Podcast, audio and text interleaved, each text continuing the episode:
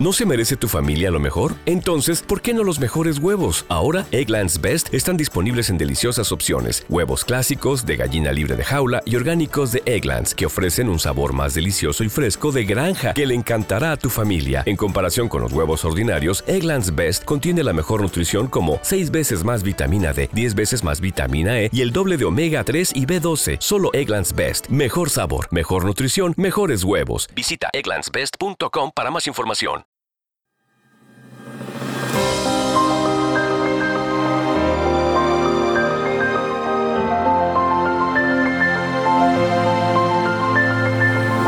Noosfera, el podcast de ciencia de la razón.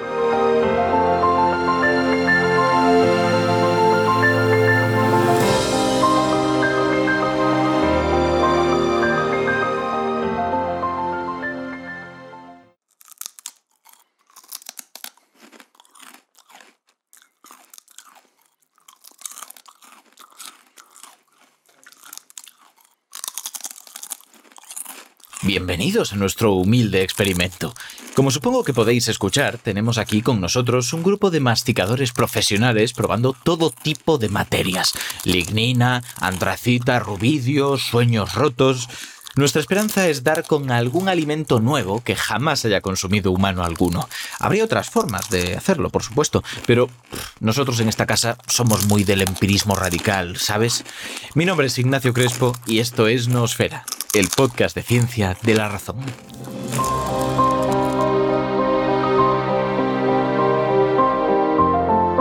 Vamos a hablar sobre nutrición, pero no como en otros programas. Ya sabéis que aquí en Nosfera nos gusta darle un toque aplicado, sí, porque no queda otra, pero sobre todo la parte teórica. ¿Por qué? Las cosas son como son.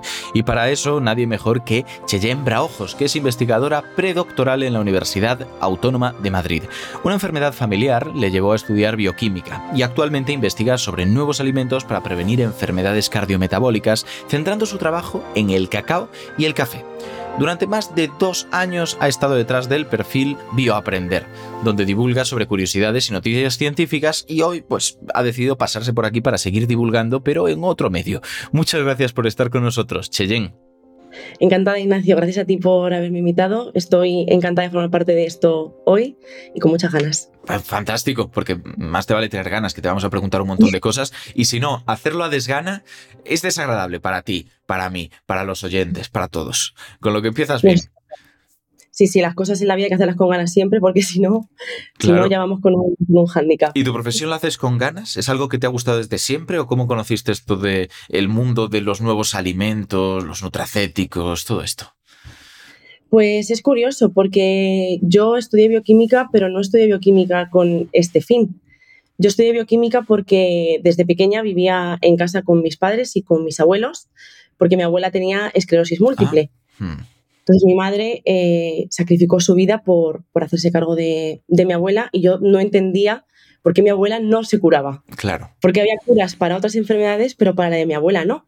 Entonces, con 7, 8 años, yo prometí a mi abuela que yo la iba a curar. Uh -huh. Deseos ambiciosos que tiene uno cuando, cuando es pequeño. Y, y, estudié bioquímica por eso, porque era una promesa que yo le había hecho a mi abuela. Terminé la carrera y estudié un máster en fisiología y neurociencia. Uh -huh. Se parece esto a la alimentación, lo Totalmente. que viene siendo. No. Sí, sí. Nada. Después de eso, hice otro máster en investigación biomédica. Y ese año fue el año de la pandemia. Estaba, pues, ya sabes, la incertidumbre que hay, qué va a ser del futuro, voy a encontrar trabajo, estaba a mitad del segundo máster, no sabía muy bien a qué podía dedicarme y estaba mirando ofertas de trabajo y me salió una en, en Madrid. Yo estaba en Sevilla en ese momento, pero soy de Toledo. Salió una oferta en la Autónoma en Madrid y buscaban gente que tuviese el curso de manejo y experimentación animal y que supiese trabajar con cultivos celulares. Y dije, cumplo, cumplo los Claro. requisitos. Pues para adelante con ello. Y la que es ahora mi directora de tesis me propuso en ese momento si quería hacer una tesis doctoral, Uh -huh. que había financiación. Eso es importante. Si nos está escuchando algún oyente que su nota sea lo que en ciencia se considera mediocre, yo tengo un 8, no lo considero mala nota, pero hay mucha gente que lo considera mediocre. Hombre, si no da para la FPU, la gente ya se agobia, lógico. Hombre, pero la, la, mediocridad también, o sea, esto que voy a decir igual es un poco un disclaimer. La, la, mediocridad también está bien. No tenemos que intentar siempre ser excelentes. O sea, hay mucha gente mediocre Hombre, en su vida. Un que- 8 no lo considero. Por, por defecto, por cuestión puramente estadística, la mediocridad es lo normal. Efectivamente. Hay que acostumbrarse a eso. No todos vamos a ser un Nobel. Eso es lo primero que tenemos que tener Podemos claro. incluso ser malos y disfrutar de lo que hacemos. Ojo, ¿eh? Sí, sí, estoy de Eso hay acuerdo. que reivindicarlo. Con mi, con mi humilde 8, de que yo estoy muy orgullosa, eh, no podía acceder a ninguna beca de doctorado, a ningún contrato, porque son contratos, no becas. Muy bien. Eh, pero mi jefa de este momento me dijo que, que ella tenía financiación y es otra forma de hacer la tesis doctoral. Si un grupo tiene dinero y quiere apostar por ti, va a hacerlo. Entonces empecé la tesis en, en alimentación, un campo completamente nuevo para mí. He aprendido muchísimo, estoy contentísima porque aparte no es caracterización de alimentos únicamente, es encontrarles un beneficio, para, en este caso para prevenir enfermedades cardiometabólicas, lo cual me parece, pues, Claro. bueno, me parecía, me parecía interesante. No solo es que seas una taxónoma de los, de los alimentos diciendo esto es así, sino puede utilizarse para estas cosas, ¿no? Claro. Efectivamente, que también he aprendido a caracterizarlos. De hecho, estuve hace, volví en diciembre de, de Portugal de hacer esa parte. También he aprendido bastante de esa parte y creo que Y una pregunta, ¿cómo, ¿cómo se caracteriza una francesiña? O sea, porque yo no lo tengo del todo claro. O sea, es pura grasa, eso lo sé, pero una francesiña, la peor clasificación que se le puede dar es decir que es un sándwich. claro, A nadie más enfadado que a un portugués cuando le dices que una francesiña es un me parece sándwich. razonable, me parece muy razonable. Pero mi conclusión de la francesiña es que está buenísima. Que una, para cenar no, por favor. Si vais a Portugal, una francesiña para cenar, pensároslo. Yo lo he hecho. Mejor yo, yo también. Vale, o sea, pues no me escondo. Claro, Pero están muy ricas. Las recomiendo. fantástico. ¿Te importa que te haga una pregunta un poco personal sobre esa trayectoria que nos has relatado? Claro, sin problema. Eh, Comentas que uno de los motivos que te llevaron a estudiar bioquímica fue tu abuela, que tenía esclerosis Sí. múltiple. Entiendo que eh, llegó a verte licenciada en bioquímica. No, mi abuela falleció cuando yo estaba en cuarto de la ESO, con 16 Claro. años. Ella no me vio y además fue bastante duro porque también vivía con mi abuelo y mi abuelo falleció el año de segundo de bachillerato a dos meses de la selectividad. Ostras, No, o sea, me costó concentrarme la vida Lógico. y más, pero, pero mi objetivo eran ellos. O sea, Claro. yo sabía que se había prometido Claro, y era claro. mi, mi motivación. claro. Ojo, pues qué bonito. Vamos a hacer una breve pausa, así nos recomponemos todos, porque es algo emotivo lo que hemos escuchado, y enseguida estamos de vuelta para hablar de lo que nos ha traído hoy aquí, que son nuevos alimentos, nutracéticos y mitos, porque mitos hay siempre, de todo. Hasta ahora. Hemos vuelto y para quien llegue nuevo a Nosfera les contamos lo de siempre. Nosotros lanzamos por redes sociales una pregunta, por Twitter mayormente, en la que decimos algo así como ¿qué le preguntarías a una persona experta en este tema? Recogemos las preguntas, las traemos aquí, las acordamos e intentamos responder las que nos dé tiempo. Lo digo siempre porque hay gente que dice, oye, no ha respondido mi pregunta. Lo sentimos, de verdad. O sea, las responderíamos todas, pero mm, eh, yo creo que ya hay suficientes Nosfera publicados como para que si hubiéramos respondido todas las preguntas, hubiera pasado mi vida entera por delante. Claro, hay que gestionar estas cosas, la mía y la vuestra. Así que para ir al grano, tenemos una muy buena de Sherion que nos pregunta siempre, nos pregunta muy bien, que dice, ¿qué es un nuevo alimento? ¿Algo creado en laboratorio o algo natural que hasta ahora no habíamos probado a ingerir? Pues esta pregunta es muy interesante. Y ojo, ojo a la definición de nuevo alimento. Según la normativa de la Unión Europea, es cualquier alimento que no se estuviera consumiendo de manera significativa antes de mayo de 1997. Bueno, Una fecha, porque hay que determinar algún momento, claro. Claro, claro. Hay que poner un límite. Y se considera nuevo alimento eh, a nuevos alimentos procedentes de nuevas fuentes, nuevas sustancias utilizadas en alimentos y nuevas formas o tecnologías para elaborarlos. En mi caso, yo trabajo con dos subproductos de la industria agroalimentaria. Trabajo con cacao y con café. Uno de los con los que trabajo es la pulpa de café, que hace muy poquito tiempo se ha empezado a considerar nuevo alimento. Es decir, ha pasado todas las evaluaciones que tiene que pasar por la EFSA, que son muy rigurosas, que os las voy a enumerar leyéndolas, que quede claro que voy a leerlas, porque una no tiene por qué saberse todas las cosas de memoria y eso también me Totalmente. importa. Buena reivindicación. Por ahora llevamos reivindicado que no son becas, son contratos y que no hay que saber cosas necesariamente. Hay que saber buscarlas. Efectivamente. Las propiedades que tiene que tener un alimento para poder ser considerado nuevo alimento, las evaluaciones que tiene que pasar, es que se tiene que evaluar su composición, sus propiedades nutricionales, su toxicología, sus propiedades alergénicas y tiene que haber una información sobre los procesos de producción correspondientes y los usos y niveles de uso propuesto. Es decir, no puedo considerar nuevo alimento algo que me va a destrozar el hígado, por ejemplo. Me parece razonable. Pero, ¿qué pasa si... Claro. En realidad sí que hay, no, no sé si alimentos, porque al final hablamos de bebidas, pero sustancias que te afectan a la salud, que te destrozan el hígado de alguna manera. ¿Qué ocurre en estos casos? Pues en, estos casos, si me das una... Bueno, esa, bebida en conjunto tiene que haber pasado unas pruebas. ¿Estás hablando, por ejemplo, de, alcohol, de todos modos, de alcoholes ah, muy duros. Vale, pensaba que estás hablando de una marca de batidos sustitutivos que empieza por H ah. y no vamos a hablar de ella para no darle publicidad. Vale. que también se ha demostrado que luego te hacía daño, daño hepático. El alcohol, pues es que el alcohol realmente es tóxico y eso lo sabemos claro, todos. Por eso digo. El que siga consumiendo alcohol es, lo hace bajo su responsabilidad, como el, tabaco realmente. Claro. Entonces, y en el caso de estos batidos, que no vamos a decir el nombre, aunque deberíamos tenerlos en mente, batidos sustitutivos, hablamos de batidos que sustituyen una comida, ¿no? Para aquellos que no tienen tiempo o se dedican a hacer gaming constantemente o lo que sea, se lo beben y listo. Eh, sí, no, yo en ningún caso recomendaría utilizar un batido sustitutivo. O sea, ¿qué, necesidad hay? Come bien, come sano Aparte que comer es una cosa maravillosa. ¿Por qué voy a tomarme un, un, batido aburrido? No, no le veo el sentido. Pero hay gente que sufre, ¿eh? comiendo, sufre entre comillas, que dice, para mí es, esto es un disgusto, pierdo tiempo, tal, y acaban, acaban cayendo en esto. Conozco algunos que desde entonces, desde que yo lo sé, mi relación con ellos se ha deteriorado, también te digo, porque para mí la comida es central en la vida. claro.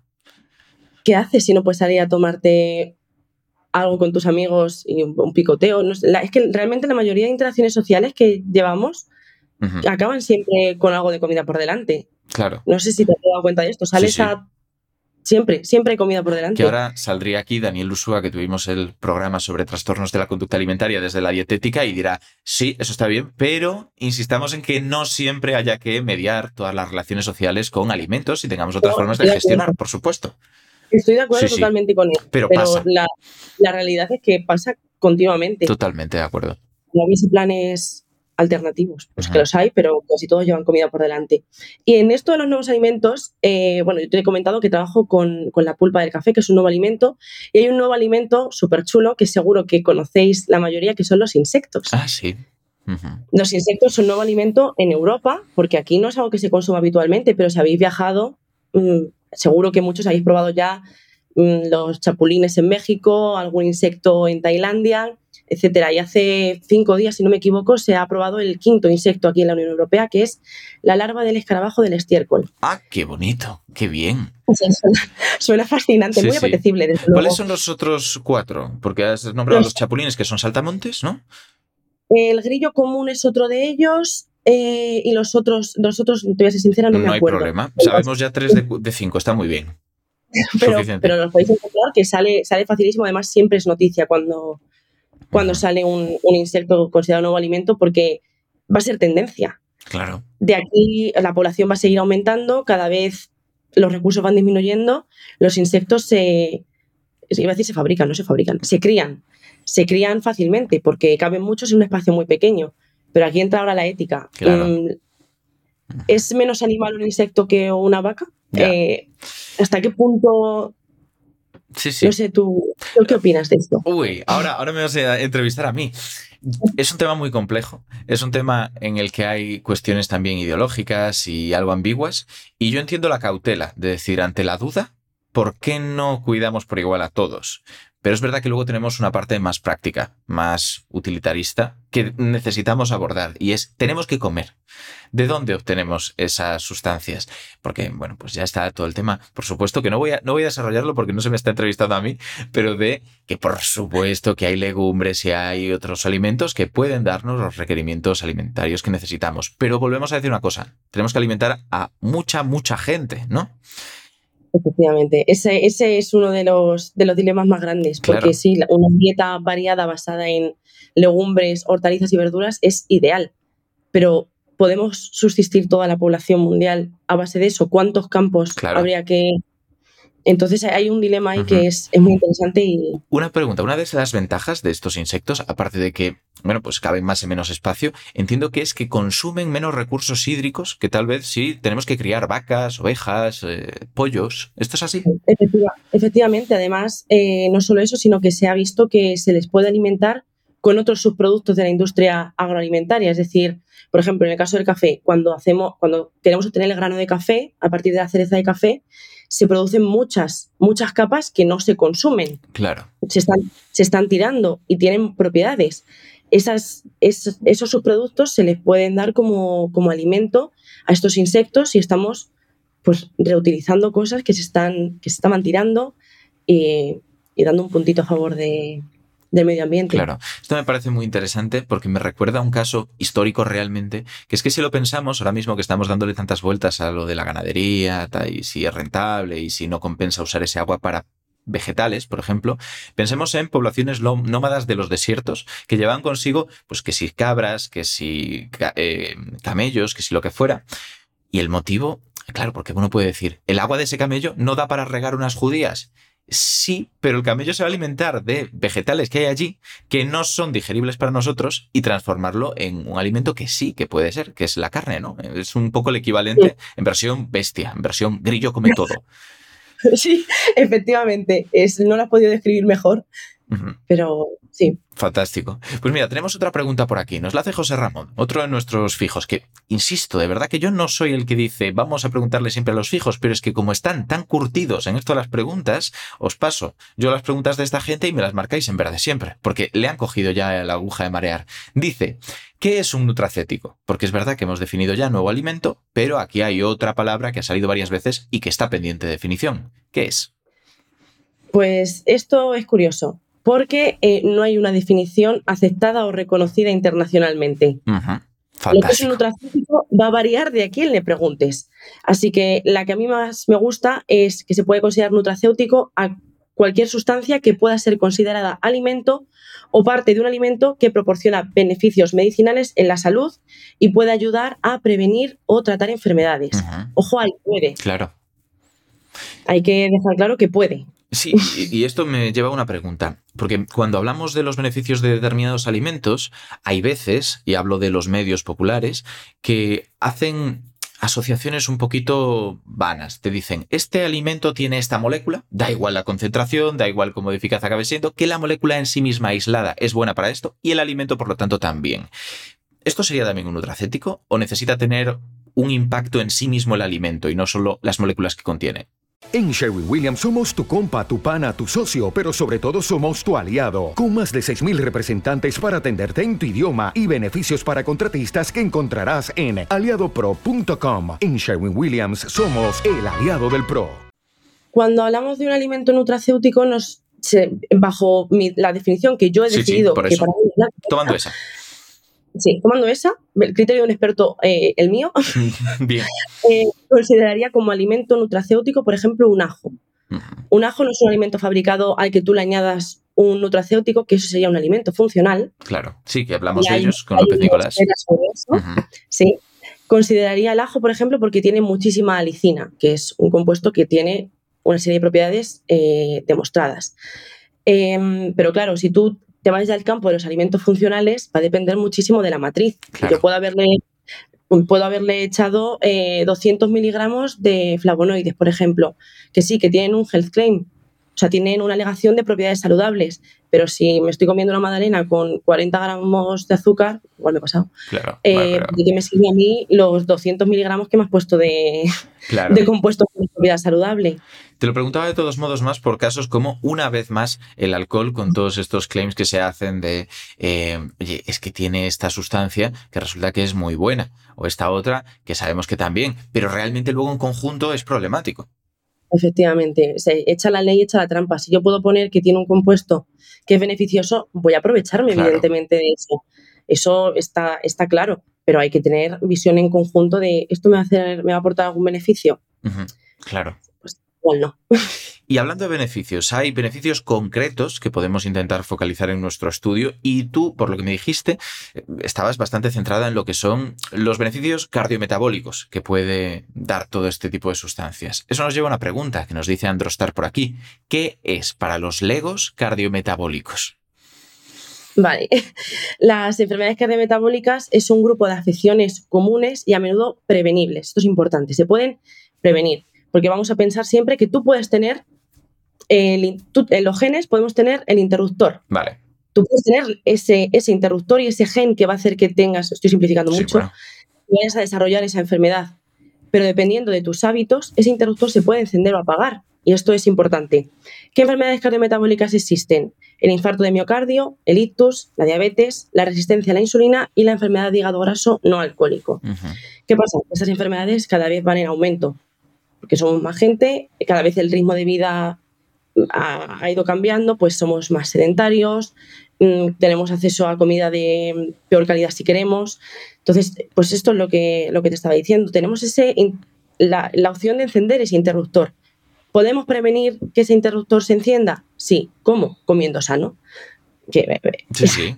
parece una, una, simplificación muy grande, pero realmente cuando estamos evaluando las propiedades de un alimento, estamos buscando pues eso, que ese alimento tenga esas propiedades, pero si tú te comes cualquier cosa mm, natural, ya las estás teniendo. Claro. Me gusta que hagas este, este aviso de que es una simplificación. No vaya a ser que alguien piense que todo tu trabajo y todos tus estudios son para decir, oye, come sano, que resulta que es sano. Hay algo más, ¿no? Sí. Cuando defienda mi tesis doctoral, esa va a ser eh, la frase final. Bueno, conclusión, comed sano. Claro, porque no. A ver, es cierto que está bien. Y también te digo, otra cosa que me parece interesante y hay que apuntar es que sí, que hay que, hay que comer sano, hay que hacer ejercicio, todas estas recomendaciones están súper bien, hay que hacerlas y hay que tomarlas, hay que interiorizarlas. Pero eso no quiere decir que no nos podamos comer una francesiña, que eres el ejemplo que decías que también se pueden comer estas cosas.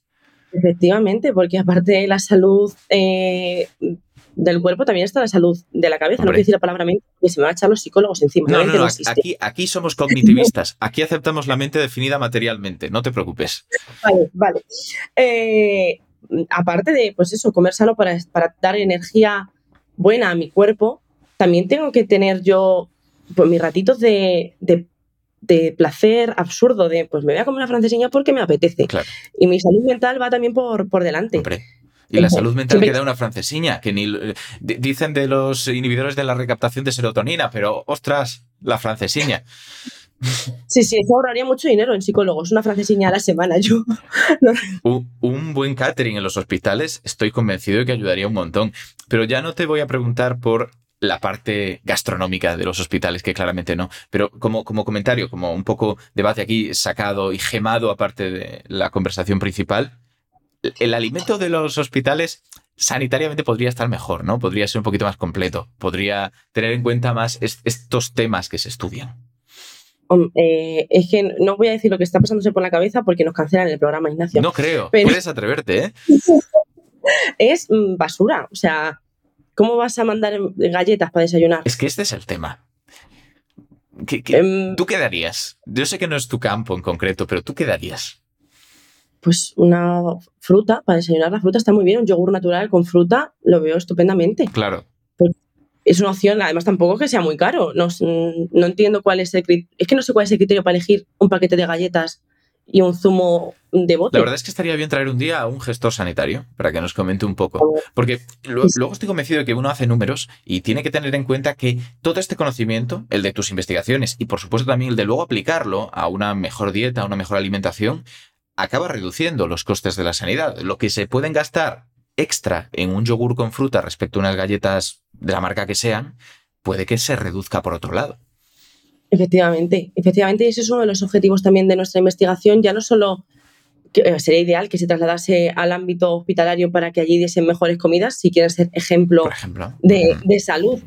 Pero la idea es esa, educar a la población de estos alimentos tienen estas propiedades, por ejemplo, Mm, si soy una persona que acumula grasa con facilidad porque tengo algún tipo de mutación, hay fármacos. Hay fármacos no, creo que no pueda dar nombres de fármacos. Hay fármacos que reducen la actividad, por ejemplo, de la lipasa pancreática y hacen que tú absorbas menos grasas. Fíjate que eh, normalmente, normalmente diríamos nombres de fármacos, pero es verdad que este tema es un tema sensible y yo no quiero que nadie diga, ah, me pasa esto, voy a ver si obtengo este fármaco. No, además el que, el que es es con receta, porque es cuando tienes un problema. Sí, pero hemos visto de todo. Sí, sí, por eso yo no, no voy a decir nombres de nada. Eh, hay alimentos que también te pueden ayudar en esto. Hay alimentos que tienen propiedades hipolipidémicas, que se ha visto, alimentos ricos en fibra, por ejemplo, la fibra absorbe muy bien, se, se unen las grasas, también unen enzimas, los compuestos fenólicos también tienen estas, estas funciones. Entonces, los alimentos pueden ayudar. Si yo soy una persona que tiene ese riesgo, voy a intentar mantener una dieta lo más sana posible, dándome mis caprichitos. Evidentemente, no, no, por favor, no tenemos que estar obsesionados tampoco, pero, pero puedo prevenir el que esa enfermedad aparezca, puedo prevenir que se encienda ese interruptor. Sí. Que luego igual se enciende, pero... Ya dijiste antes el pueden, pueden ser beneficiosos, pero bueno, claro que también dependerá de muchos otros factores. Efectivamente. Claro. Fíjate, tenemos aquí una pregunta de GR Varo que nos dice, me gustaría preguntarle acerca de los estudios más recientes y concluyentes, fíjate que sabe lo que habla, ¿eh? no le vale uno reciente cualquiera, concluyentes sobre los efectos de los nutracéuticos específicos en la prevención de enfermedades cardiometabólicas y cuáles son las dosis recomendadas y los posibles efectos secundarios. Volvemos a lo mismo, esta pregunta es muy compleja. O sea, GR Varo me lo está poniendo muy difícil. Es muy compleja por lo que he dicho antes. No hay una definición aceptada de nutracéutico. Claro. ¿Qué, es nutracéutico? Podemos coger pues, un montón de cosas. Así que, para no pillarme los dedos, eh, voy a hablar de lo que conozco y lo que, con lo que trabajo más en el día a día. Que voy a hablar eh, de componentes específicos. En este caso, de los flavonoides del, cacao. Como os he dicho, trabajo con cacao y café, pues los flavonoides. Los flavonoides, para quien no lo sepa, son metabolitos secundarios de, de las plantas. Y los flavonoides del cacao tienen Declaración Europea de Propiedades Saludables lo que hablábamos antes. Yo puedo hacer un batido de cacao y decir que lleva la cantidad exacta de flavonoides que han demostrado tener un efecto beneficioso para la salud y lo puedo poner en la pegatina. Puedo poner esto ayuda a tal. ¿A qué ayuda? ¿Por qué tiene esta declaración saludable? Porque puede ayudar al correcto mantenimiento de la elasticidad de los vasos sanguíneos. Vale. Puede ayudar. Esto es, puede ayudar. Eh, hay estudios, hay ensayos clínicos en los que se ha visto que efectivamente una dosis X de estos flavonoides del cacao, importante que son flavonoides del cacao. Hay más plantas que tienen flavonoides, pero son estos los que tienen la declaración. ¿Molecularmente son distintos o cuál es la diferencia? Son, son metabolitos secundarios de, la planta, entonces va a depender. Claro. Va a depender. Eh, estos. Eh, se me la cabeza. No, no, estabas hablando de los flavonoides del cacao en concreto. Sí, puede mantener la elasticidad de los, de los vasos sanguíneos y hay ensayos clínicos que lo han demostrado. Lo han demostrado en personas con problemas de circulación y también en personas, voy a decirlo directamente, con hemorroides. Vale, perfecto. De hecho, hay un fármaco comercializado que se basa en flavonoides. Es, es entero flavonoides. Claro, de hecho, en el propio nombre ya te da una pista, no vamos a decir el nombre, pero creo recordar que sí. Mm. Y, y, esto es un fármaco, no es, ya no se considera, o sea, de un nutracéutico se ha hecho un fármaco. Claro. Porque se comercializa por una casa farmacéutica, no es un complemento alimenticio. Claro. Sí, sí. Entonces, no puedo, ahora mismo no puedo hablarte de dosis recomendadas de nutracéuticos porque tendríamos que hablar de cada nutracéutico de manera individual. Y una cosa que siempre me gusta decir es que en la dosis está el veneno. Algo que puede ser antiinflamatorio, si me paso, puede volverse proinflamatorio. Claro. A ti para Celso les encanta, les encanta esa frase, efectivamente. Claro. Esa me salva siempre. Claro, no, y él también. Eh, eh, fíjate, yo creo que es lo más conocido de todo lo que hizo ese hombre, con lo importante que fue en su momento. Pero sí, sí. Em, ¿Qué te iba a decir? Es que estaba pensando esto y digo, tengo que preguntárselo también.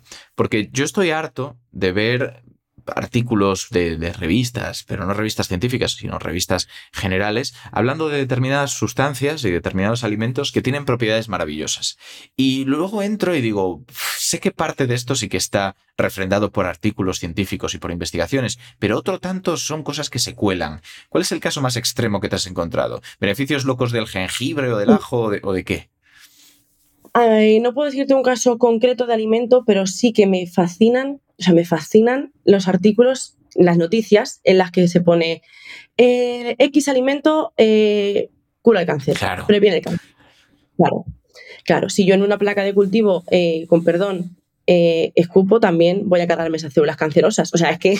Claro. Yo puedo haber visto en una placa que eso mm, disminuye la tasa de proliferación de las células cancerígenas, pero de ahí a que en una noticia de un periódico salga cura el cáncer.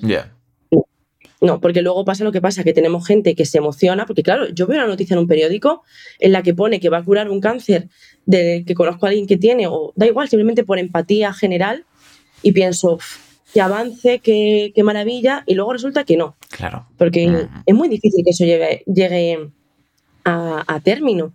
Y creo que también hay que tener eh, un poquito de, conciencia, sobre todo los medios que informan de esto, no dar eh, titulares tan, tan prometedores. Sí, sí, sí, totalmente de acuerdo. Deberían ser más, más realistas, más cautelosos. Cautelosos es la palabra, porque la investigación está ahí, pero luego que llega a término es, es muy complicado. Totalmente. Y se generan unas expectativas. Y no, no solamente que esté también la, decepción del paciente en concreto que lo está esperando, que eso es muy importante, sino que incluso la gente a la que ni le va ni le viene demasiado ve la promesa y de repente se encuentra que han pasado tres o cuatro años, que eso no se ha formalizado, que no ha llegado a la clínica y empieza a dudar de si la ciencia avanza como dice que tiene que avanzar, que si realmente está haciendo las cosas bien. Efectivamente, luego tenemos, pues aparecen los, los típicos comentarios de ¿y por qué la cura del cáncer no se encuentra? Sí, sí, sí. Llevamos no sé cuántos años y no, no hay cura contra el cáncer. Y la del COVID salió en dos meses. Pues mm, también hay parte de culpa ahí de la, de la promoción que se da a, esto. Y que se cuenta mal, yo creo. Al final, si, si hubiera. Volvemos a lo de siempre. No estoy pidiendo que haya más divulgación en general, porque, bueno, pues yo creo que la divulgación es principalmente ocio, pero que en programas informativos se dé más peso a las noticias científicas para explicarlas mejor, creo que eso sí que beneficiaría un montón. Que cuando hablen del cáncer se tomen un minutito para explicar que el cáncer no es una única enfermedad, por ejemplo. Efectivamente. Bueno, lo que hablas, lo que hablas de, la divulgación como, como hobby, más o menos, eh, creo que la divulgación es importante en ese aspecto porque yo, por ejemplo, no tengo ni idea de economía. Si yo leo una noticia de economía, esto está muy feo decirlo, eh, no sé si es verdad o mentira. Entonces yo entiendo que la persona que lee eh, se ha encontrado la cura contra el cáncer, no, si no tiene esa base de conocimientos, no vaya a saber discernir que, bueno, que es un avance, pero que no, realmente no se ha encontrado la cura. Entonces creo que hace falta una labor de, divulgación muy importante a nivel básico, porque la educación que obtenemos durante nuestras primeras etapas de la vida, la ciencia se puede abandonar muy temprano, lamentablemente. Sí, eso es así. Es importante, es importante esta base para que la gente pueda tener un criterio y decir, vale, esta noticia me la es verdad, pero, pero no es la cura es, es un pasito más. Pues pasitos a pasitos es como se acaba construyendo el progreso científico. Y también este programa. Así que vamos a hacer un pasito más, muy, muy breve, que va a ser eh, los anuncios. Enseguida, en cuanto volvamos de los anuncios, seguiremos con nuestras preguntas. Volvemos ya. Estamos aquí. Tengo que decir una cosa, cada vez que me encuentro en estas situaciones, digo, al castellano le faltan sinónimos de volver y seguir y todo esto porque acabamos repitiendo los mismos. Pero bueno, todos nos entendemos, ya llevamos muchos programas, nos acabamos tolerando. Así que volvemos con las preguntas de los oyentes. De nuevo volvemos, fijaos. Y nos la hace Gemma Marfains, que fue una de nuestras invitadas, porque ella de genética sabe, vamos, lo que no está escrito, y dice, si los nutracéuticos quieren ser de precisión, ¿cómo se tendrán en cuenta las diferencias genéticas entre los humanos y la diversidad de la microbiota? Tenemos dos preguntas realmente. Si quieres empezamos por la de los humanos. Perfecto. Y otra vez, pregunta dificilísima y muy interesante.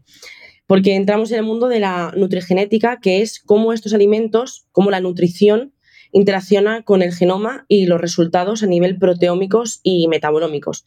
Este campo de investigación mm, pretende hacer una nutrición, como ha dicho Gemma, mucho más precisa, fabricando nutracéuticos que sean pues, compatibles con cada individuo en base a, su perfil genético.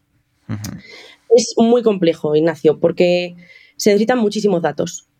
Mm, datos sobre el genoma para poder eh, acumular esta información sobre incidencia de, de, las pequeñas mutaciones que hay que hay en el genoma o pequeños cambios y además darles un significado, porque yo puedo encontrar que tengo una mutación eh, de un nucleótido en un genoma y que no signifique nada, o que ponga un cambio tremendo. Entonces hay que ver acumulación y, qué significan.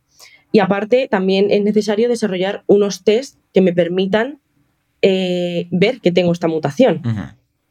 Pero esto ya no solo a nivel de nutrición, sino a nivel de, de cualquier fármaco sería lo ideal y es, es muy, muy complejo yo si tengo que hablar de lo mío, pues evidentemente tengo que volver al campo de las enfermedades cardiometabólicas y hay varios ejemplos de cómo estos alimentos pueden ser útiles en, en la prevención o en la ayuda al tratamiento de estas enfermedades cardiometabólicas.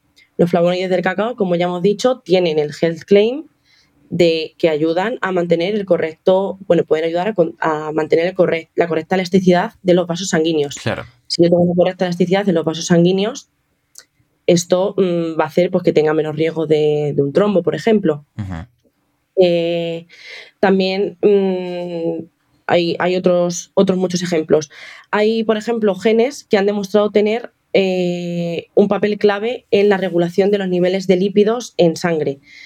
Pero ¿qué pasa? Que muchas de estas mutaciones son mucho más complejas. No es una mutación en un gen que yo pueda ir directamente a él, hmm.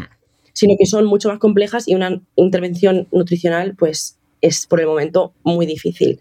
Yo ahí no me pillaría, no me pillaría las manos. Pero sí, como hemos dicho antes, si tengo una persona que tiene una mutación, por ejemplo, es más predispuesto a acumular colesterol dietético, pues si yo sé que tengo esa mutación, que esa está muy, muy bien estudiada, pues igual lo suyo es mantener una alimentación que me permita reducir esos niveles de colesterol, como hemos dicho, con compuesto, alimentos ricos en compuestos fenólicos, alimentos ricos en fibra que, que se unan a esas enzimas, que se unan a ese colesterol y así evitarlo. Pero desde mi punto de vista es muy difícil eh, un nutracéutico que vaya a solucionar una mutación muy, muy específica y sobre todo si es muy complejo el sistema que actúa. Eso irá posiblemente a través de otra vía terapéutica más clásica, vamos a decirlo así, más de farmacología dura.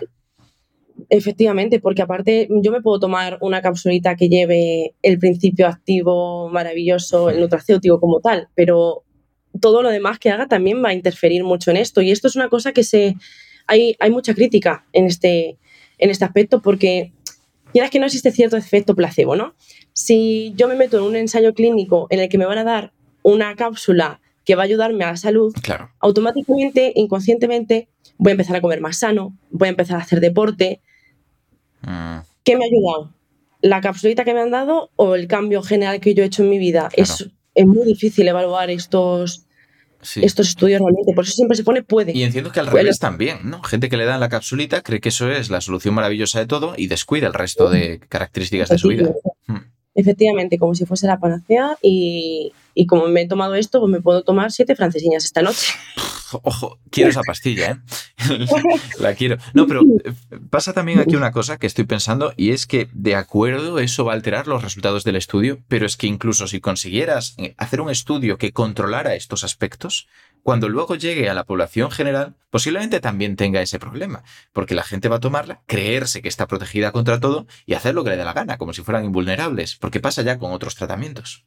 Efectivamente. Mm. Sí, sí, es, es es que es así. O sea, no puedo decir nada más porque lo has dicho eh, estupendamente. Bien, por ahora voy aprobando. Eh, eh, claro, me he sometido a muchas entrevistas a gente que sabe mucho más que yo de los temas de los que estoy hablando.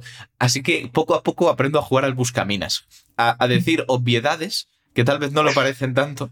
Y así que no me corrijan demasiado. Pero, Pero eso es importante en todos los aspectos de la vida, Ignacio. Sí, sí. Saber decir la frase correcta en el momento correcto de decir, que, espero, eh, esto está rodeado de unos, aquí hay una bomba, vamos a evitarlo. Exacto. Tenemos una pregunta de Gustavo K, que nos la hace de una manera que yo creo que ya está respondida. Así que voy a darle una vuelta. Voy a leerla y voy a darle una vuelta. Dice, el, el Soylent y otros eh, parecidos tienen el problema de proporcionar una peor experiencia culinaria y que degradan el sistema masticatorio por ser líquidos.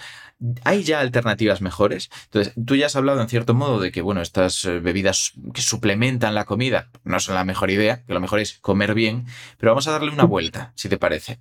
Porque vale entendemos que tal vez estos no son los, más comerciales de los que está preguntando, sino aquellos que se pueden dar a pacientes que no tienen una alimentación correcta por el motivo que sea, o que necesitan más aporte calórico, que están en un síndrome metabólico porque, por ejemplo, pues están eh, con un cáncer ya extendido. En estos casos, ¿cómo podemos abordarlo? ¿Hay alternativas? En el caso de que un paciente solo pueda alimentarse de esa manera, evidentemente mm, tiene que alimentarse de esa manera eh, también, si, el problema es, por ejemplo, que tiene una disfagia y no puede masticar, se pueden hacer purés con la textura adecuada. Esto hay una chica en TikTok súper famosa, Nuria, Nuria Disfagia, conocida por todo el ah, mundo. Fantástico nombre, no lo tenía yo fichado. no, sé cómo es su nombre, disculpa. En TikTok la conocemos como Nuria Disfagia, todo el ah. mundo. Y ella explica muy bien, eh, pues ella no puede masticar no puede tragar, bueno, sí puede masticar, pero no puede tragar cosas sólidas, solo con textura pudding, ahora creo que ha cambiado de textura, pero bueno. Entonces, esos alimentos tiene que triturarlos, porque la otra opción es tomar batidos todo el rato y también te aburres. Sí. Y, y, otra cosa, que no puede tragar, pero sí puede masticar. Y si todo es bebido, los músculos implicados en la masticación sabemos que, bueno, pues pierden fuerza, igual que si estás encamado un mes.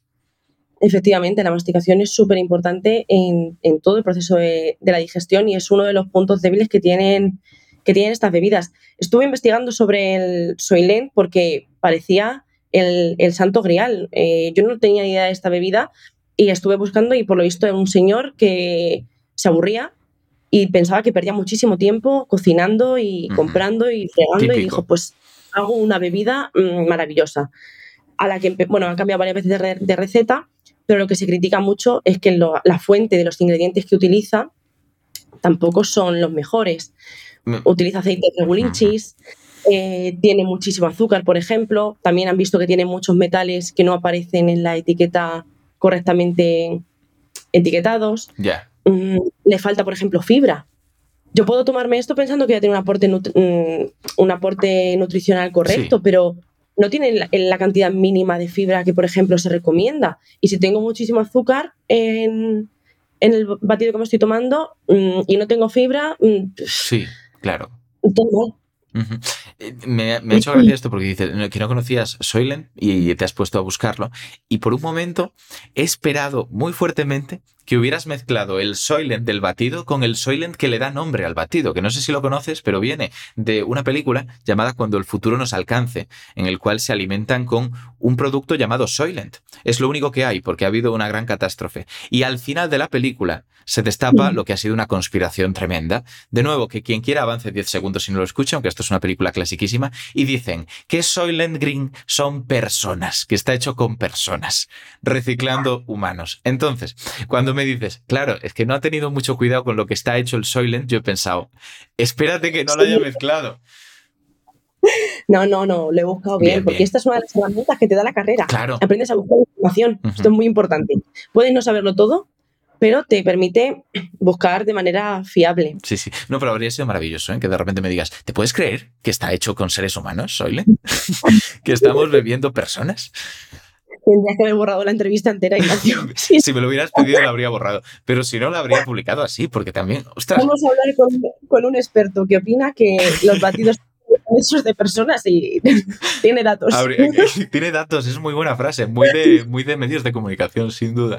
Fíjate, tenemos una pregunta para salir de este tema del Soylent. Nos la hace Decedand Confused. Yo sí que estoy confused con esto, Decedand. O sea, para Scrabble la, el nombre. Dice, ¿cómo va lo de la carne generada en laboratorio? ¿Es viable? Porque ya nos has hablado de alternativas, como comer bichos, pero ¿qué pasa si queremos mantener cierta textura y ciertas características de la carne, de músculo, de, de, de vertebrado, por decirlo así, sin que tenga tanto impacto? Bueno, a, a, con esta pregunta podemos entrar en debate intenso. Venga. Me encanta, me encanta esta pregunta, porque además me viene perfecta juramos, por favor, que esto no está preparado. Lo que has hablado de la catástrofe en Soylent, que era un alimento sí. para no sé qué, vale, la carne de laboratorio eh, empezó con investigaciones de la NASA para que fuese un alimento cuando se iban a expediciones largas o para posibles futuras eh, colonizaciones. Ajá. Pues es un poco en la misma línea. Me ha hecho sí, mucha... sí, la verdad que sí. Y bueno, no sé si alguno de los oyentes igual no sabe qué es esto de la carne, carne generada en el laboratorio, pues como el nombre indica, eh, es carne en, Generada en laboratorio. Laboratorio. Ah, es, cosas evidentes. Aunque pueda sonar a ciencia ficción, es una realidad y se lleva haciendo ya mmm, varios años. ¿Qué pasa? Que se hacía, antes era un producto de lujo. En 2020 en Singapur, si no me equivoco, se empezó a comercializar eh, la, la, primera, no sé si eran unos nuggets, nuggets de pollo, sí, en Singapur, efectivamente. Sí. Recuerdo que esa noticia, pf, los medios la tuvimos que cubrir muchísimo. Estuvo incluso en los recopilatorios de mejores noticias del año, ya ves tú. Mm, hombre, es que es una cosa muy interesante. O sea, puedo hacer carne sin, sin necesidad de. Bueno, no, voy a decir, sin no me estáis viendo, voy a hacer comillas. Vale. Sin necesidad de sacrificar un animal. Uh -huh. Porque vamos a hablar de cómo se hace esta carne en el laboratorio. Claro, tiene truquito. Sí, sí. ¿Cómo se hace? Pues los que hayáis estado alguna vez en cultivos celulares, esto es súper parecido. Se hace una extracción de las células eh, del músculo de un animal y se crecen en bioreactores gigantes que tienen que mantener unas condiciones de nutrientes, de, de uh -huh. gases, para que las células crezcan correctamente. Y luego se ponen a crecer sobre un andamio, uh -huh. que es una esponjita, en el cual las células van creciendo en la posición que tienen que tener de fibras y, se les eh, también les hacen como estiramientos para que parezcan más, más músculo, que tengan proteínas, que tengan estas, estas cualidades del músculo. Eh, ¿Qué complicaciones tiene esto? Pues los que hayáis trabajado en un laboratorio sabéis que las células se contaminan con mirarlas. Claro. es todo súper caro y, que las células mutan. Claro, cuantas más veces yo multiplique, o, claro, que multiplicar y dividir, aquí es lo mismo, cuantas más veces la célula se me divida, cuantas más celulitas tenga, más aumenta la tasa de que eso se vaya a mutar. ¿Las propiedades van a ser las mismas siempre? Es algo que habrá que, que mirar, porque si no hay que seguir haciendo extracciones al animal para, evitar eso. Claro. Y aquí lo importante, ¿cómo de escalable es esto? Pues hemos pasado de que la primera hamburguesa costaba, lo tengo que apuntar, 250.000 euros. Era una barbaridad. Y en los pillase, que encima decían que no estaba tan bueno. Claro, ¿eh? hombre, ¿cómo va a estar bueno? Quiero decir, tú pagas una hamburguesa de 200.000 euros y te esperas una maravilla de carne. Si no lo es, si es una tecnología experimental que intenta simularla, pues te va a decepcionar cualquier cosa pinta decepción, sí, pagando ese dinero. Hombre, claro. Pues, eh, una compañía nueva, bueno, nueva no, una compañía que está trabajando en ello, ha conseguido bajar el precio hasta 1,70 euro. Es que está súper bien. Que eso salió hace súper poco la, noticia. Y eso, pues, pues ojo, mm, puede, puede ser interesante y asequible a la población. ¿Qué pasa? Que en un principio también se vendía como los animales no sufren, mm, porque solo le cogemos un poquito. Claro, pero vuelvo a lo mismo, quien haya trabajado en cultivos celulares sabe que para darle los nutrientes a las células, el 90% de las células necesitan suero fetal bovino, que esto pues, es como, como suena, suero fetal bovino. Os podéis imaginar de dónde viene y lo que hay que hacer para obtenerlo. Es cómo de ético es esto. Claro. Para darnos un alimento fabricado para que el animal no sufra, pero en realidad estoy matando a otros. ¿Y, y cómo descalable es? ¿Cuánto suelo fetal bovino necesito yo para poder alimentar a toda la población en base a estas hamburguesas? es, sobre todo la escalabilidad es lo que más me preocupa, porque lo otro se puede entrar en debate y puede que, bueno, pues lleguemos a una conclusión desfavorable, pero podemos plantearlo como el mal menor incluso. En fin, ahí ya dependería de qué corriente ética sigamos. Pero, y esto es lo que quiero preguntarte, ¿no hay posibilidades de sustituirlo en un futuro, este suero fetal bovino, por otra sustancia menos lesiva? Pues sí, se está investigando actualmente en hacer este tipo de nutrientes, que de estas sustancias que llevan estos nutrientes para el crecimiento de las células a base de plantas y a base de bacterias. Y de momento parece que los resultados van bien. Entonces, si esto avanzase, la escalabilidad de esto sería tremenda. Claro, claro, claro.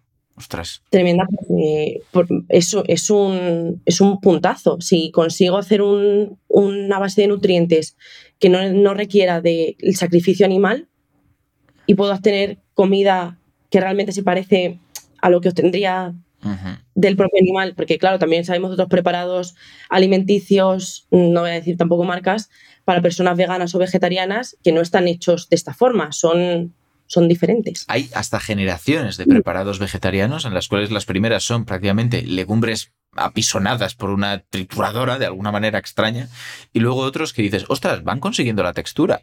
Se pilla, que no es carne, pero Está cerca. Efectivamente.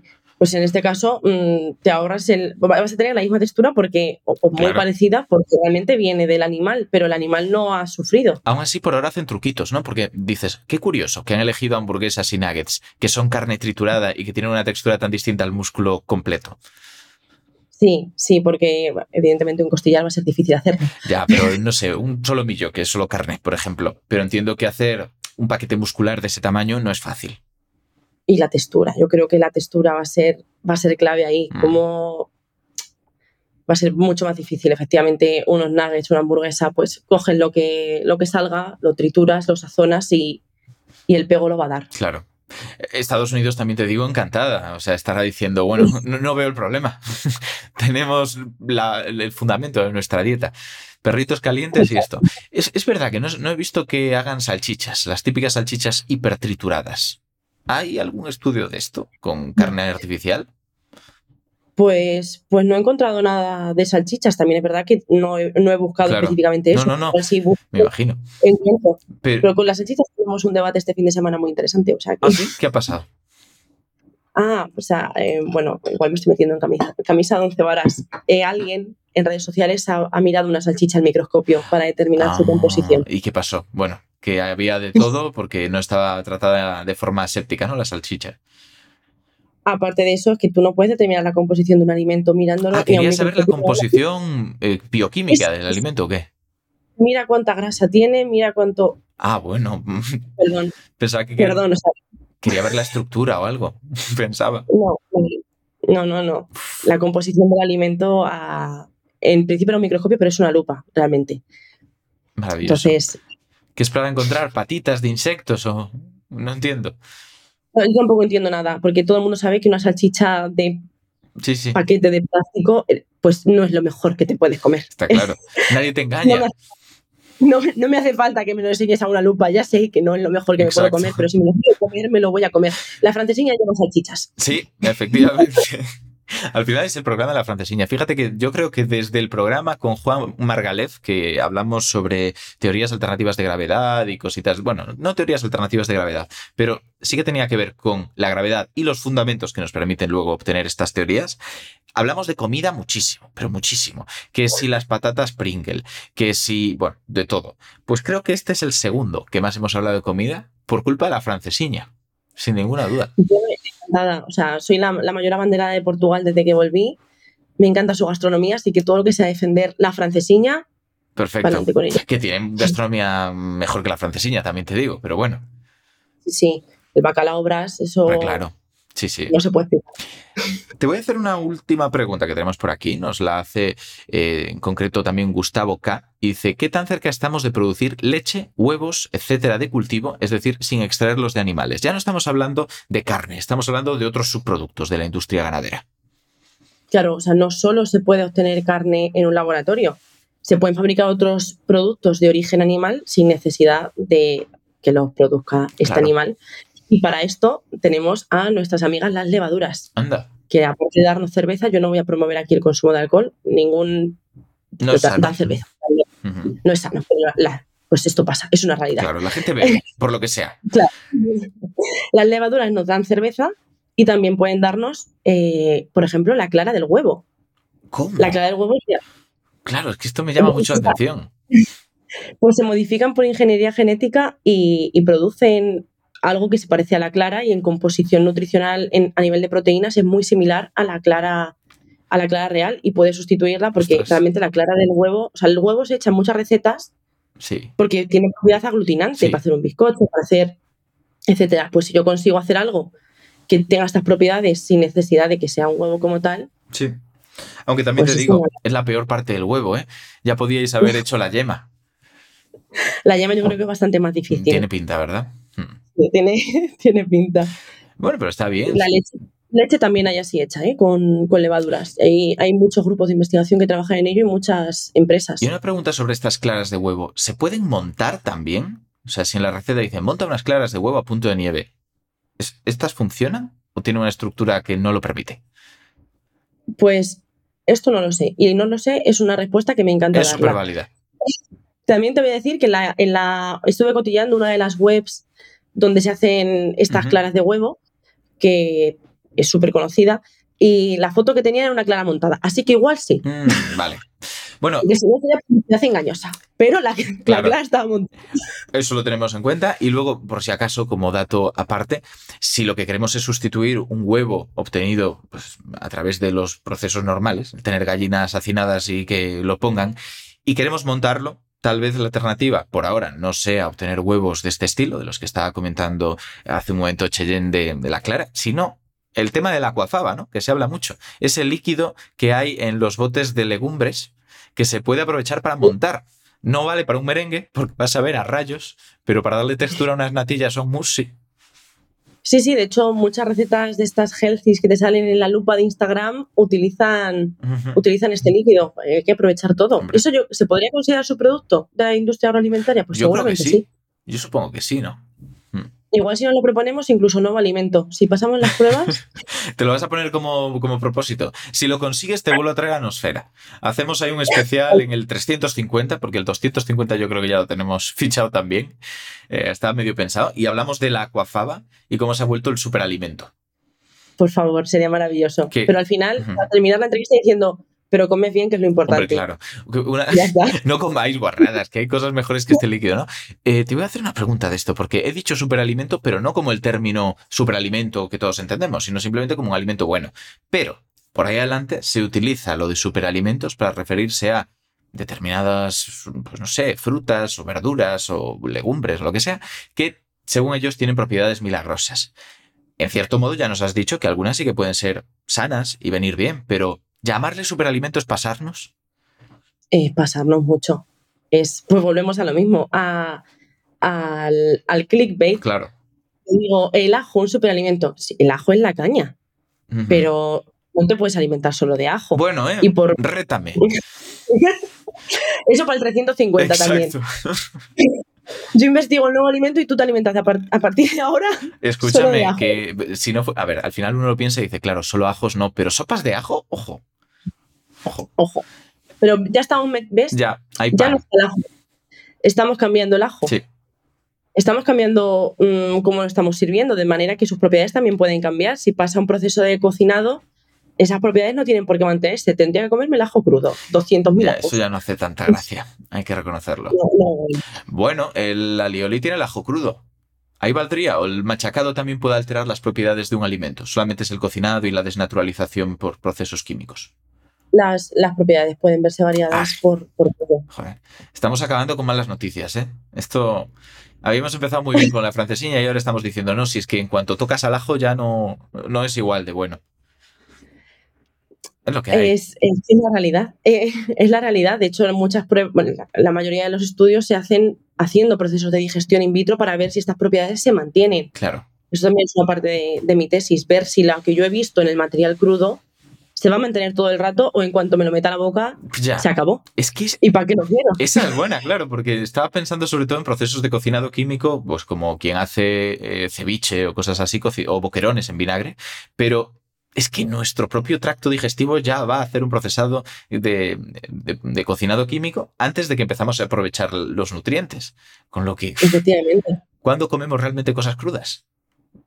Efectivamente. Eh, de hecho, mm, la pregunta que me habías hecho al principio de Yema de la Sí. microbiota, bueno, en, esta primera- en esta segunda parte, es interesante por eso, porque yo puedo ver que un compuesto puede llegar a la microbiota y ofrecerme, dar lugar a un metabolito secundario que me aporte un beneficio, pero es que igual ese compuesto ya no está llegando al colon. Claro. Tengo que ver eso. Tengo que evaluar que eso, ese compuesto que sé que me aporta el beneficio esté llegando a unas cantidades suficientes y se produzca lo que yo quiero en cantidades suficientes. Si no, pues sí, ah, y habrá muchos, está feo decirlo, habrá muchos que sigan diciendo este alimento es buenísimo por tal, pero llega con esas propiedades, me las mantiene, luego puedo ver un efecto. Claro. Bueno, pues nada, acabamos con eso, con la reflexión de que mm, igual no hay tantas cosas crudas que estemos comiendo, con lo que mucho ojo con las afirmaciones que se hagan sobre la salud de determinados, bueno, la salud, las propiedades de determinados alimentos. Vamos a hacer la última pausa y volvemos con las preguntas del público. Vale, del público. Las preguntas mías. Ahora es mi turno. Ya estaba yo con el automatismo de volvemos con las preguntas del público, pero no, ahora son mis preguntas, que yo no soy tan original como ellos, yo hago siempre las mismas, son tres. La primera es que, por cambiar de tema, por conocerte un poquito mejor, ¿qué libro quieres recomendarnos? Yo, bueno, me gustaría recomendar dos, que son mis dos libros favoritos. El primero es Cien años de soledad. Ajá. Tiene también un contexto emocional porque fue el último libro que me leí antes de que mi abuelo falleciese y era suyo y me pareció una fantasía de Era libro. suyo, pero no era el autor, entiendo. No, no. No, Claro, estaría maravilloso eso. no era mi abuelo. ¿Te imaginas? Hubiese dado también para, para otro programa. Nieta del realismo mágico. No, era, estaba allí en casa el libro y, y de hecho me lo leí en cuatro horas. Creo que puedo tener el, el récord. Posiblemente, porque es un libro gordito y duro de leer. Me encantó. O sea, no podía separarme del libro. No podía. Pues Me encantó. fantástico. Otro libro que me gustaría mucho recomendar Vale. eh, son Los Renglones Torcidos de Dios. Bueno. No he visto la película. No está tan bien. Vale, entonces no la veo. Yo no está tan bien. Si quieres verla con, con otra gente, pero yo la vi en solitario y dije, "Pff, si ya me he leído el libro, ¿para qué? Sí. Yo cuando terminé ese libro, lo primero que dije, esto está muy feo, fue ojalá pudiese perder la memoria ahora mismo para volver a leerlo. Es maravilloso, ¿eh? Torcuato Luca de Tena hizo una maravilla y lo digo desde aquí, desde la razón. Sabiendo que Torcuato Luca de Tena es fundador del ABC, que lo sepáis, pero no tenemos ningún miedo. Es un libro precioso, es maravilloso. Es una Sí, sí. Y yo es que recuerdo leerlo, pensar lo mismo, pero además decir, ¡joy, qué fácil es de leer! Me he metido entre pecho y espalda un libro súper ligerito, pero tan bien orquestado, tan bien estructurado, con giros tan interesantes que, que podría haber... Es una maravilla. No sabes dónde estás. O sea, yo recuerdo estar leyendo con la sensación de quién, dónde estoy, qué está pasando. Es que mm. cualquier otra persona... Que era yo, que era yo el problema en todo. Cualquier otro autor, yo creo, bueno, no cualquier otro autor, pero la mayor parte de autores, para hablar de un tema con esos giros, con esas complejidades y tal, habrían utilizado un lenguaje mucho más complejo, más confuso y habría sido más farragoso el libro. Pero este se lee, es que del tirón, es increíble. Es una maravilla. Así que recomendadísimo. Los 100 años de soledad es un poco más fantasioso y, te lo están leyendo y dices que le pasó a este señor en la cabeza. Sí. Conclusión. Buen complemento. Vale. ¿Y qué, nos quieres recomendar como película? Vale. Aquí, mm, bueno, película de. Me apetece ver una película, no quiero pensar, es Rec. O sea, yo no voy a ponerme aquí seria, porque los científicos no tenemos por qué ser personas aburridísimas y serias en todo, todo nuestro día. Está muy bien. No, no, has visto la película de los renglones torcidos de Dios, pero es Rec la habrás visto 20 veces. Es, Rec, es película de no sé qué ver, me pongo es Rec, peliculón. Y también me gusta mucho 500 días juntos. vale porque me parece una, una, la viva imagen de lo que pasa hoy en día en muchas relaciones amorosas. Cuando algunas amigas tienen algún están conociendo a un chico, o al revés, a un amigo, a alguna chica, o, chico, chico, chica, chica, lo que sea, em, siempre les digo, ¿tú que eres Tom o Summer en esta relación? Porque tienes que ser uno de los dos, el que está pillado hasta el final o el que dice desde el principio que yo no quiero nada y parece luego el malo. Pero lo dice desde el principio, porque fíjate que en esa película esa película tiene temas sociológicos muy interesantes, pero tal vez el primero sea que mucha gente empatiza más con eh, Gordon Levy, ¿no? Que es el, protagonista, bueno, junto con ella. Y en realidad es que ella es tan clara desde el principio, no le da, esperanzas, le dice, yo no quiero nada serio, muchacho. Es que es una película que dependiendo del momento de tu vida en el que tú la veas, tú eres él o eres ella. y cuando eres él, te jode mucho ser él porque dices, soy un pringado. Eso es verdad. Y ella es ella es la mala. No, ella no es la mala, ella te lo ha dicho. Eres tú que te has montado la película. Pero luego pasa. sí, perdón, perdón, que te he interrumpido. Dime. No, tranquilo. Que decía, luego pasa otra cosa. Y es que si vamos al otro personaje, a Zoe de Chanel, ¿no? Que hace de, de ella. Su personaje entra dentro de un canon en las películas que es el de Pixie Maniac Dream Girl. Se llama así, tal cual. Es un personaje que normalmente femenino suele ser muy extrovertido, algo excéntrico, muy alegre y que viene a revolverle la vida al protagonista para bien, porque es un protagonista que estaba de bajona. Tal vez como por ejemplo Eterno Resplandor de una mente sin recuerdo, el Olvídate de mí este, ese tipo de perfil y que en realidad se asocia con algunos canones un poco machistas de la mujer que viene a llenarte la vida que tenías vacía, que está para ti, para tus cosas y que además es casi como el estereotipo de lo que buscan determinados sectores, no lo sé. No sé qué opinas de sí, Sí, estoy de acuerdo. Estoy de acuerdo. Y, a mí es una película que, me gusta precisamente porque he sido Tom y también he sido Summer, he sido Gordon Levy, he sido Zoe, he sido los dos. Y cuando eres Zoe, piensas, eh, se lo he dicho. Y ahora soy una Ahora no, no, eh, y también te jorobas el pringao. es una recomendadísima. Si no la habéis visto, vedla. Pues a verla. Eh, yo, yo creo que es muy interesante, así que totalmente de acuerdo. Y la última pregunta, ¿qué afición nos quieres recomendar? Eh, lo que más me gusta hacer en mi tiempo libre todos los días es hacer deporte. Vale. Practico crossfit y alterofilia. ¡Ostras! Y Muy bien. Me encanta. No había venido ningún alterofílico aquí, ¿eh? Bueno, a ver, soy un alterofílico mediocre, como todo. Bueno. Siempre, Embrace mediocrity, o sea... Pero ¿qué más da? Yo también soy mediocre y me flipan los deportes de contacto y me zurran todos los días, pero me encanta. claro. Pero lo importante es hacerlo, no podemos ser buenos en todo. O sea, si dejase todo en lo que no soy buena, no hacía nada. Sí, sí. Yo solo... El último día se lo dije a, uno de mis profesores, le dije, me siento que no estoy avanzando estas semanas, pero sabes que me da un poco igual, porque nadie espera nada de mí aquí. Si fuera el trabajo, me rayaría, pero no es el caso. Efectivamente. Y cuando tengo un mal día en el trabajo, voy y levanto la barra. Y tengo un buen día en el trabajo, voy y levanto la barra. Y igual sale mejor, sale peor, pero yo me voy contenta. Me parece muy curioso de todos modos la mezcla, CrossFit y alterofilia, por un motivo. Cuando hemos traído aquí crossfiteros nos han dicho que lo hacen en parte porque es súper completo y no son los mejores en ningún tipo de deporte, ni en pliométricos, ni en calistenia, ni en alterofilia, pero se apañan en todos. Pero luego si de repente te metes en uno específico, como puede ser alterofilia, ¿tú crees que pierdes después otras ventajas del CrossFit o no? Yo creo que, bueno, a ver, si, si levantas eh, igual 100 kilos en, arrancada en este, pues igual sí, pero claro, como yo soy normalita, claro. me gusta, pero soy normal, levanto pesos normales. También se, me defiendo en el resto de cosas. En calisténicos no, los gimnásticos mm, soy nula, pero nula, nula, nula, pero yo lo intento. Bueno. Pero igual si eres muy bueno corriendo, por eso digo. Normalmente te cuesta más levantar muchísimos kilos. Claro, cuando lo llevas al extremo. Pero, por ejemplo, eh, tenemos el ejemplo de Tia Claire, que es la campeona, creo que ha sido siete años campeona del mundo de CrossFit. Eh, ha estado, ha representado a su país en las Olimpiadas en alterofilia. Ostras, no tenía ni idea. Y también ha representado a su país en bowling, creo que se llama este deporte de invierno, que es como una cápsula que baja en una cuesta. Eh, sí, eso tiene un nombre. Ah, porque son estos deportes muy locos como el skeleton, que es lo mismo pero descubierto. No recuerdo ahora. Bobsleigh, bobsleigh es. Eso es. Parecido. Bowling igual son los bolos, sí, pero. Sí, sí, bobsleigh, que tiene la película esta de los eh, que van a las Olimpiadas de invierno siendo jamaicanos y haciendo bobsleigh. Pues esta tía me parece Dios, porque hace de todo y todo lo hace bien. Entonces es el ejemplo de que puedes. Se puede. sí, se puede. ¿Y cuánto llevas en estos deportes? Pues empecé en 2020, después de la pandemia. Yo odiaba el crossfit, ¿eh? Vale. ¿Por qué motivo? Porque yo iba al gimnasio y lo ah, Claro. no.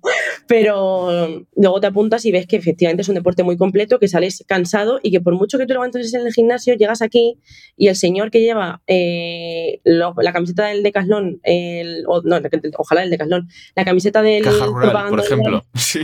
No voy a decir caja rural por si no lo conocías Da igual, da igual. Es lo que, yo me di cuenta que es lo que estabas pensando, que esto es muy mesetario.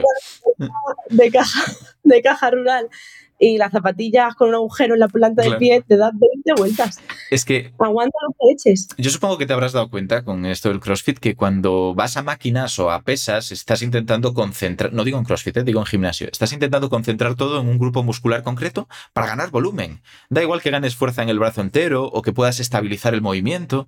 Entonces luego te ponen uno que implica varios grupos musculares trabajando juntos. ¿Y dónde está la fuerza que has desarrollado?